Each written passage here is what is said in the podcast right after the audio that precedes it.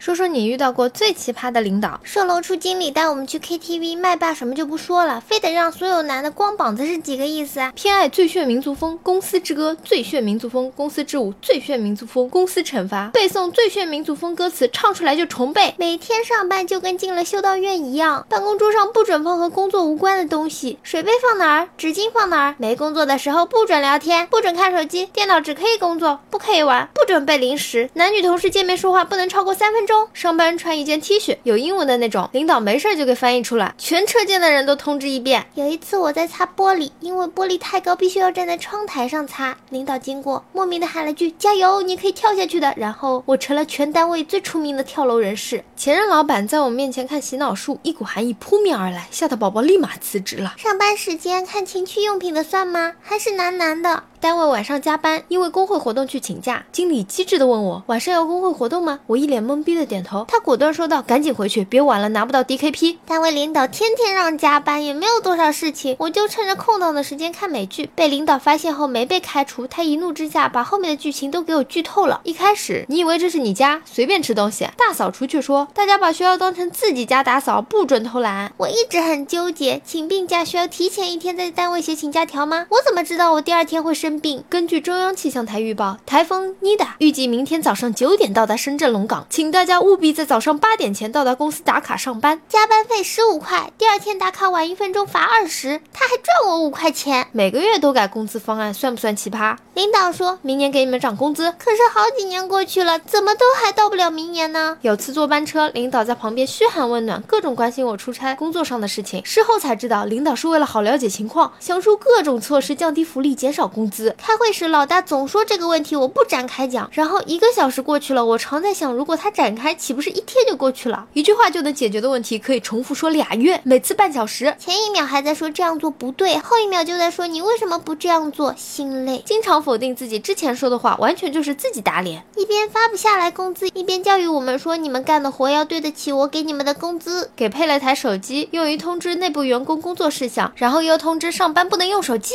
领导每天各种不懂装懂，专业领域上的事总是掺和，还不能说他不对，反正他说他的，我做我的。说要开个会讨论个事儿，刚一开始讨论，又开口说好了好了，这个事儿不讨论了。我擦，那还开什么会？说叫你去传达一下事情，等你传达完了，又说这个不用了。一开始谈心就以各种好处诱惑你，然后以这是为了要让你成长为结尾，让你背黑锅做劳力，最后功劳是他的，没你什么事儿，满满的都是套路啊！可怕的是，因为他是领导，所以不得不自动入套。一言不合就喜欢加班开会的老板算吗然而并不是，领导一言不合就让提前下班才是真奇葩呀！这样的领导，请给我来一打好吗？反正肯定是别人家的领导。